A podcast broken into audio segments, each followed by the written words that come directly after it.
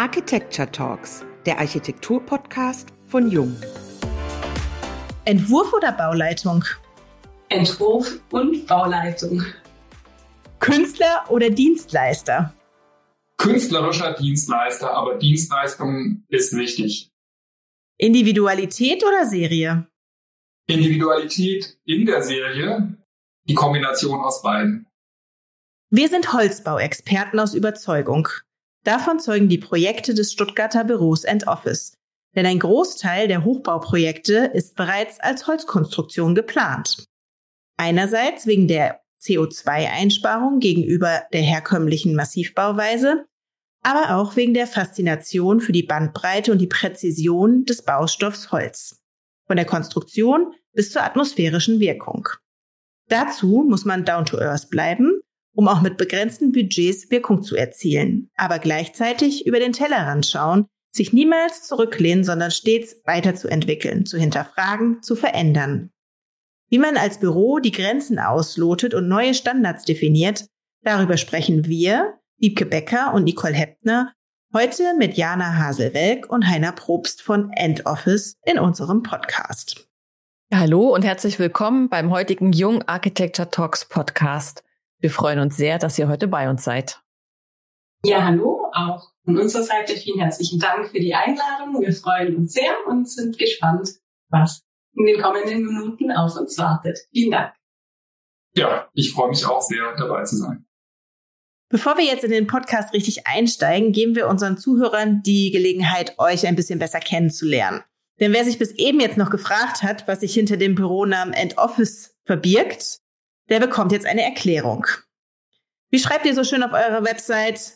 And und ein kleines Bindewort mit großer Wirkung. Was versteht ihr hinter End Office?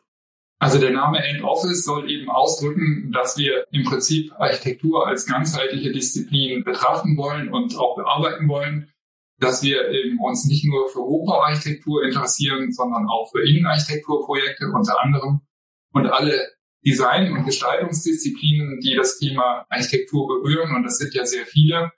Und es gehören auch aktuelle gesellschaftliche Strömungen dazu, die wir einfließen lassen wollen. Jetzt gerade ist ja das Thema Nachhaltigkeit in aller Munde. Und das ist eben gerade bei dem Thema Holzbau auch ganz wichtig und ein Thema, das wir jetzt schon länger intensiv verfolgen, aus Überzeugung, aber weil wir eben auch die Bedeutung merken und spüren und die stetig steigt. Dazu kommt vielleicht auch noch, dass wir uns zusätzlich in Forschung und Lehre teilweise engagieren, da auch immer versuchen, neue Inputs von anderen Institutionen zu erhalten. Zum Beispiel forschen wir gerade an einem biobasierten Flammschutz für den Innenraum zusammen mit dem WKI in Braunschweig oder untersuchen auch neue Möglichkeiten des digitalen Bauens im 3D-Druck in Beton. Anders als Holz, nicht ganz so nachhaltig vielleicht, aber sehr innovativ. Genau. Was ich vielleicht noch ergänzen kann, also dieses kleine Wort end und hat ja jetzt eigentlich anfangs zu unseren zwei Wortpaaren auch ganz gut gepasst. Ich sollte mich entscheiden, Entwurf oder Bauleitung. Meine Antwort war dann Entwurf und Bauleitung, weil wir es wirklich, wie der Heiner gesagt hat, eigentlich als Komplettsystem vom Entwurf über die Ausführung bis wirklich zur Bauleitung ein allumfassendes System, alle Leistungsphasen hindurch und ja, wir verstehen uns als interaktives und eben dadurch auch interdisziplinäres Büro. Dieses und End, euer Schaffen lässt sich ja auch nicht eingrenzen. Die Bandbreite geht von zeitgeistigen Lifestyle-Projekten bis zu bezahlbarem Wohnungsbau, vom Möbelstück bis zur Quartiersentwicklung. Ein Schlüsselprojekt, das den Dreiklang der verschiedenen Dimensionen von sozialer, ökologischer und ökonomischer Nachhaltigkeit gut widerspiegelt, sind die sogenannten Hoffnungshäuser. Für unsere Zuhörer, die das Projekt noch nicht kennen, wie ist das Projekt entstanden? Könnt ihr uns das kurz mal schildern? Ja, sehr gerne. Das Projekt ist gestartet 2015. Aufgrund der damaligen Flüchtlingskrise kam eine gemeinnützige Stiftung, die Hoffnungsträgerstiftung aus Leonberg, auf uns zu mit einer Anfrage, wir sollten doch ein integratives Wohnkonzept erstellen für geflüchtete Menschen und für einheimische Menschen. Dieses sollte natürlich relativ schnell und zeitnah umgesetzt werden. sehr flexibel sein, dadurch, dass wir an verschiedenen Standorten eben Wohnungsnot hatten. Und natürlich der große Punkt war bezahlbares Wohnen. Das waren so die ersten Schritte 2015. Und ja, die Projekte beschäftigen uns noch heute und auch in Zukunft noch sehr, sehr lange, hoffentlich. Was waren da für euch die größten Herausforderungen bei der Umsetzung des Konzeptes? Also eine große Herausforderung ist sicherlich die Skalierbarkeit auf verschiedene Grundstücksgrößen. Man muss sagen, es ist vielleicht auch nicht ganz zufällig so, dass sich viele Projekte oder viele dieser Standorte eher in Randbereichen von Großstädten oder kleineren Gemeinden befinden. Wir müssen eben oft mit Grundstücken umgehen, die nicht super attraktiv sind, also die sozusagen von Gemeinden oder eben Verkäufern bereitgestellt werden, aber vorwiegend eben Gemeinden, die nicht ganz in attraktiven Lagen sich befinden und wir müssen dort eben flexibel reagieren können. Und die Lösung war eben diese Aufstellung in verschiedenen Achsen, also immer auf drei Meter Holzbauraster basierend, so dass wir eben von vier auf acht Achsen in verschiedenen Gebäudegrößen mit unterschiedlichen Wohnungsanzahlen eben auf verschiedene Grundstücksgrößen unterschiedlichster Art reagieren können. Bleiben wir jetzt noch mal kurz bei dem sozialen Aspekt und dem Thema Wohnen. Der Wohnungsmarkt steht ja vor ganz großen Herausforderungen. Gerade in den Ballungsräumen und den wirtschaftsstarken Regionen ist der bezahlbare Wohnraum Mangelware. Und der Druck, der nimmt ja immer weiter zu.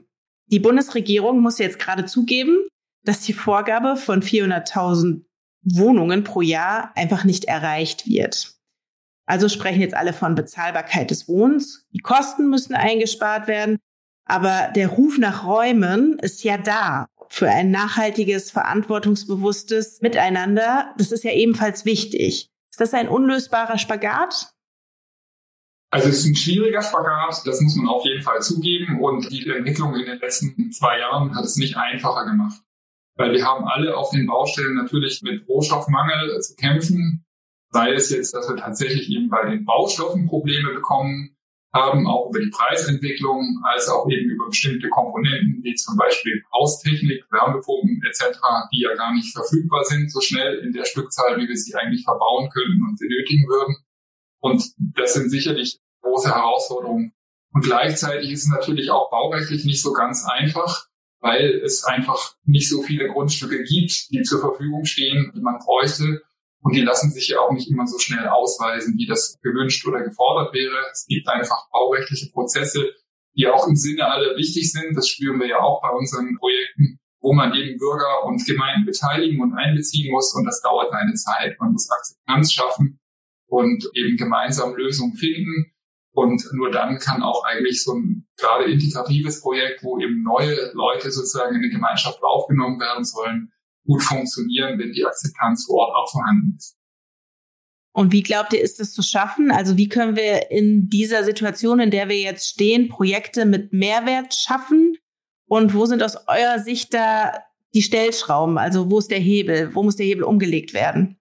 Also eine gute Lösung, die ja in Arbeit ist und wo wir auch versuchen, eben unsere Gebäude, gerade die Hoffnungshäuser, entsprechend zu zertifizieren, ist das Thema Musterbaugenehmigung, dass man eben nicht jedes Mal wieder eine neue Baugenehmigung antragen muss, sondern dass man im Prinzip sagt, der Typ an sich, die Serie, wird einmal genehmigt und das dann den Genehmigungsprozess erheblich vereinfacht.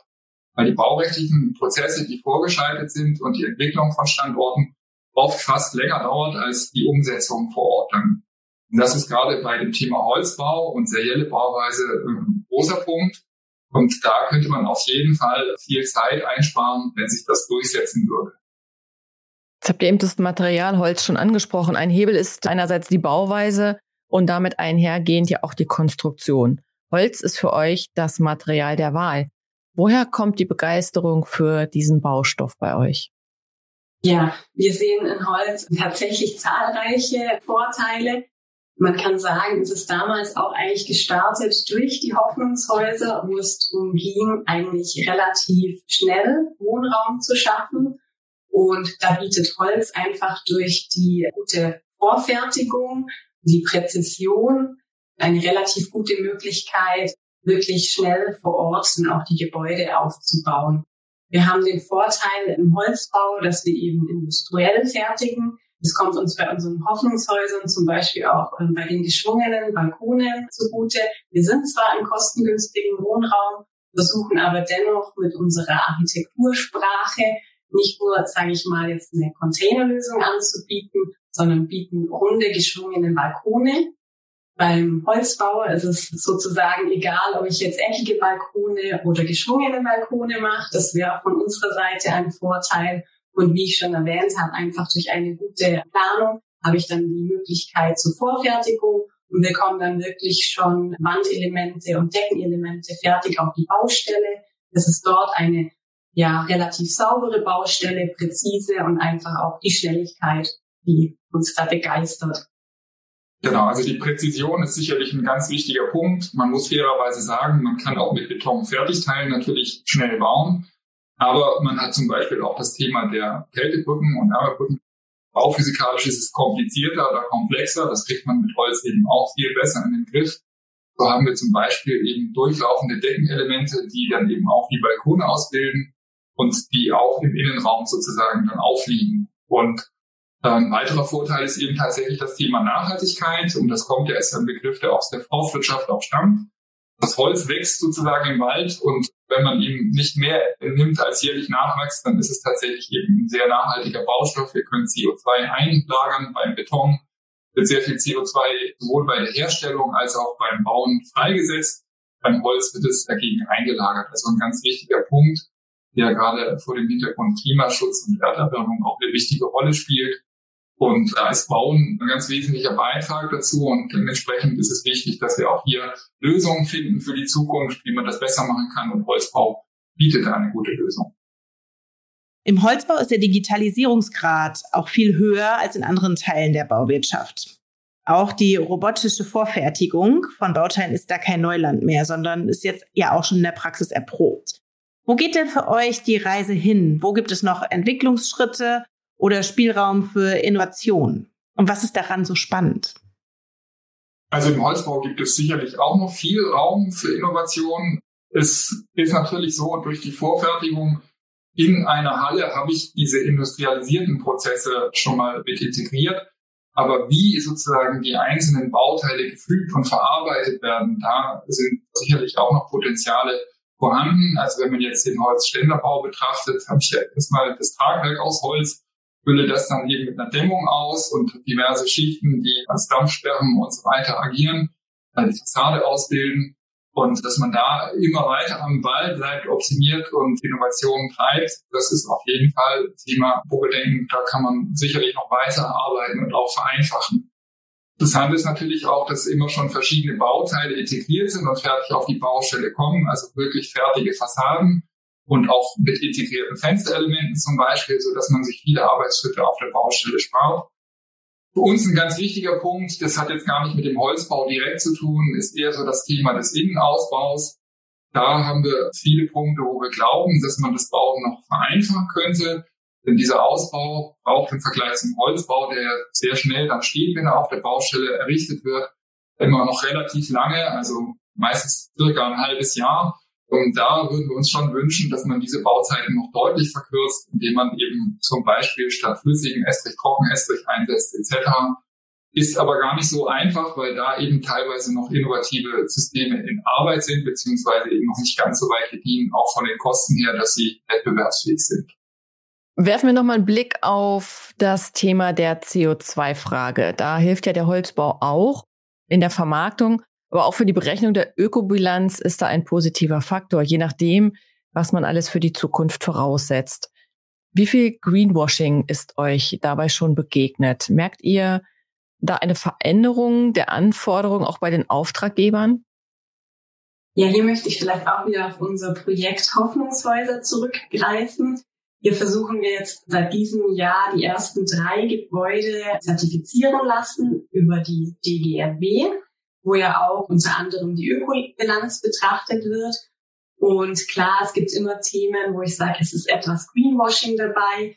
Dennoch gehen wir davon aus, eine einheitliche Zertifizierung ist eine Basis dafür, dass man eben zahlreiche Projekte gut miteinander vergleichbar machen kann.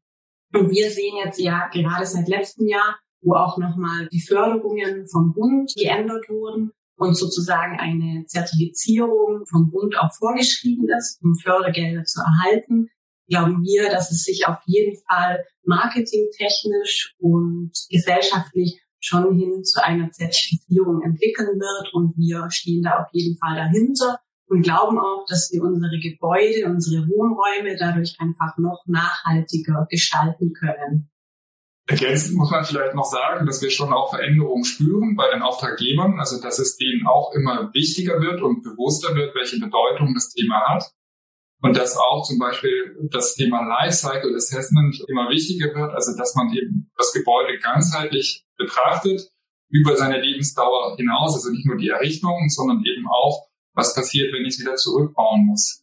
Und auch da hat natürlich das serielle Bauen große Vorteile. Schön wäre es, wenn man da gemeinsame Standards entwickeln könnte in der Zukunft, dass man eben tatsächlich Bauteile so zurückbauen kann, dass man sie wiederverwenden kann. Denn auch das ist natürlich ganz wichtig und nachhaltig. Viel nachhaltiger, als wenn man eben immer alles sozusagen wieder Kleinhaut schreddert und dann wieder mühsam sortieren muss. Auch das ist ein Thema, das viele Auftraggeber und auch die Bauwirtschaft insgesamt umtreiben wird immer stärker und wir glauben, dass das auch für die Zukunft sehr, sehr wichtig ist. Und da gibt es ja jetzt auch verschiedene Modelle, Berechnungsmodelle, wo sowas dann auch in die Gesamtbewertung einfließt. Und wenn das stärker gefördert wird und unterstützt wird, dann wird sich hier auch viel tun. Da sind wir überzeugt. Wir nehmen das ja auch wahr, dass es immer weiter ein Thema ist, also immer mehr zu sagen, wie kriegen wir die Dinge wieder auseinander, wie kann man sie wieder verwenden und weiter nutzen. Ich möchte da nur Cradle to Cradle ganz kurz erwähnen. Meine Frage ist aber, gibt es aus eurer Sicht eine Zertifizierung, die sich durchsetzt? Wir haben jetzt DGNB gehört, Cradle to Cradle fällt uns da spontan ein. Gibt es da so eine Tendenz, wo ihr sagt, das wird's werden? Weil im Moment haben wir ja die Situation, es gibt einfach unterschiedlichste Zertifizierungsmöglichkeiten, die wiederum auch nur schwierig miteinander zu vergleichen sind. Aber wo geht die Reise hin? Also wir haben uns als Büro bewusst für die DGNB entschieden, weil wir glauben, dass das jetzt zumindest in Deutschland und Europa wahrscheinlich in naher Zukunft das Zertifikat sein wird, das sich durchsetzen wird, aus unserer Sicht. Wir haben uns vorher andere Zertifizierungen angeschaut, unter anderem auch das Cradle-to-Cradle-System, das sicherlich auch sehr interessant ist und ja auch vielseitig eingesetzt wird, aber gleichzeitig eben in der Zertifizierung und von den Kriterien her nicht ganz so klar und eindeutig ist. Das heißt, es lässt sich leichter behaupten, wenn wir beim Thema Greenwashing sind, man macht Cradle to Cradle. Aber die Frage ist eben, nach welchen Kriterien wird es denn nachher tatsächlich umgesetzt, beziehungsweise kann es auch umgesetzt werden? Man kann sicherlich viele Werkstoffe, gerade auch in der Bauindustrie, Cradle to Cradle recyceln.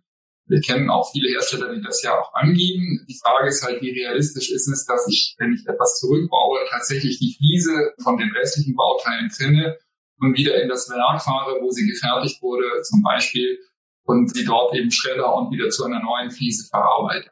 Das ist sicherlich möglich technisch. In der Praxis passiert es momentan noch nicht. Aber die Voraussetzung dafür zu schaffen, ist sicherlich auch vollkommen richtig. Nur wir haben eben bewusst eben dieses DGNB-Zertifizierungssystem ausgesucht und sind der DGNB beigetreten, weil sie sehr klare Kriterien vorgibt, und ja auch von der Förderung im Prinzip dann die Möglichkeiten bietet, für die Auftraggeber hier bestmögliche Unterstützung seitens der staatlichen Institutionen zu bekommen. Genau, ich kann vielleicht hier noch ergänzen, was wir bei der DGNB im Gegensatz jetzt zu vielleicht anderen Zertifizierungen stellen, besonders schätzen, dass sie wirklich versuchen, diesen Dreiklang, also die Ökologie, die Ökonomie, aber auch das Soziale wirklich versuchen, gleichwertig anzupacken und auch zu bewerten. Also dass es nicht wirklich nur in eine Richtung geht, in die Ökonomie oder Ökologie, sondern wirklich diesen Dreiklang gleichwertig äh, behandelt. Und wie der Heiner schon gesagt hat, es ist ja auch durch die Bundesförderung, die DGNB versucht einfach auch immer wirklich am Puls der Zeit zu sein, versucht auch wirklich mit dem Bund eigentlich Konzepte zu entwickeln und dadurch tatsächlich zurzeit einfach marktführend werden. Dann machen wir jetzt zum Ende unseres Podcasts nochmal einen Schwenk weg von den Zertifikaten hin zur Gestaltung. Für den Umzug in eure neuen Büroräume habt ihr ein hierarchieloses Möbelsystem aus Holz entwickelt, das den Anspruch des interdisziplinären Arbeitens auch räumlich umsetzt. Dafür habt ihr eine Nominierung bekommen bei Best Workspaces 2023. Ist das ein Plädoyer zu mehr Cutting Edge and Down to Earth? Das kann man auf jeden Fall so sehen. Also wir hatten das Glück, dass unsere neuen Büroräume in der gleichen Straße liegen, in der wir auch schon zuvor unsere Büroräume hatten in Stuttgart, im Westen, im Zentrum von Stuttgart sozusagen. Und wir konnten diese Räume mieten und sie entkernen.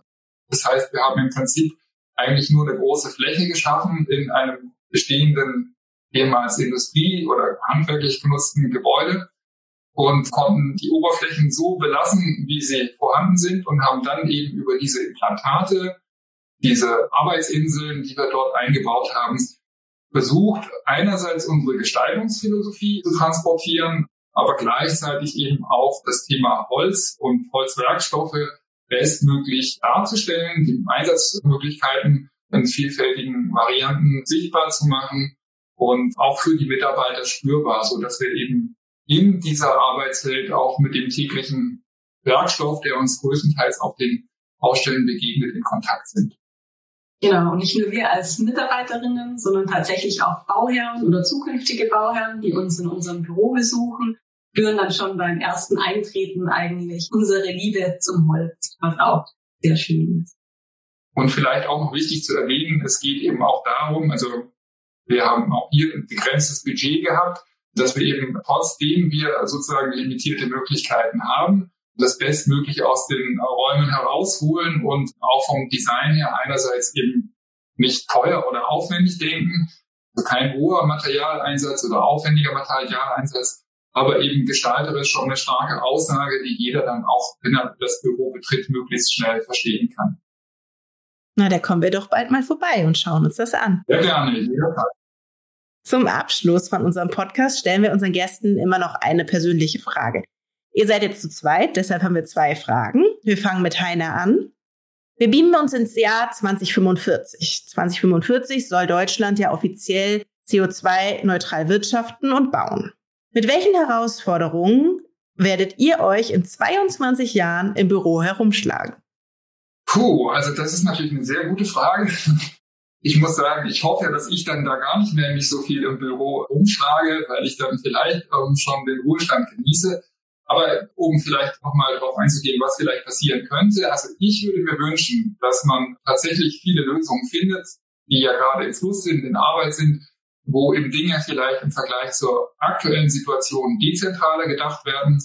Da geht es gar nicht nur um das Bauen, sondern vielleicht auch zum Thema Energieversorgung und ja, Netze, was damit dranhängt und ganz viele Themen, die sich drumherum gruppieren. Also da gehört ja dann auch irgendwo das Thema Digitalisierung dazu, die ja immer mit Strom betrieben wird, dass sich das alles ein bisschen dezentraler organisieren lässt, wir also nicht mehr von so großen Strukturen abhängig sind, die die Welt auch immer so einerseits gut global vernetzen, aber gleichzeitig doch auch dafür sorgen, dass es extreme Abhängigkeiten gibt, was wir in den letzten zwei Jahren ja extrem zu spüren bekommen haben.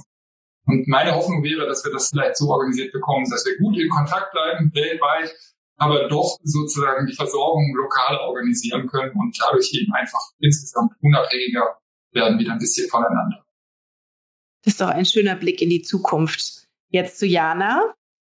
Dead or alive? Mit welcher Person würdest du gerne einen Abend verbringen? Sehr gute Frage. Da muss ich jetzt tatsächlich kurz mal in mich gehen. Ich würde mich für Dead entscheiden und einen Abend mit David Bowie verbringen. Das kam jetzt so als allererste Persönlichkeit. Das ist ein schönes Schlussstatement, was ihr beiden jetzt uns nochmal gegeben habt. Und vielen Dank für die Einblicke in euren Arbeitsalltag, in eure Denkweise und auch die inspirierenden Worte. Dankeschön. Schön, dass ihr bei uns wart. Vielen Dank. Schön, dass wir dabei sein durften. Ja, vielen herzlichen Dank. Ja, und vielen Dank auch an unsere Zuhörerinnen und Zuhörer und bis zur nächsten Folge der Jung Architecture Talks, dem Architektur-Podcast von Jung.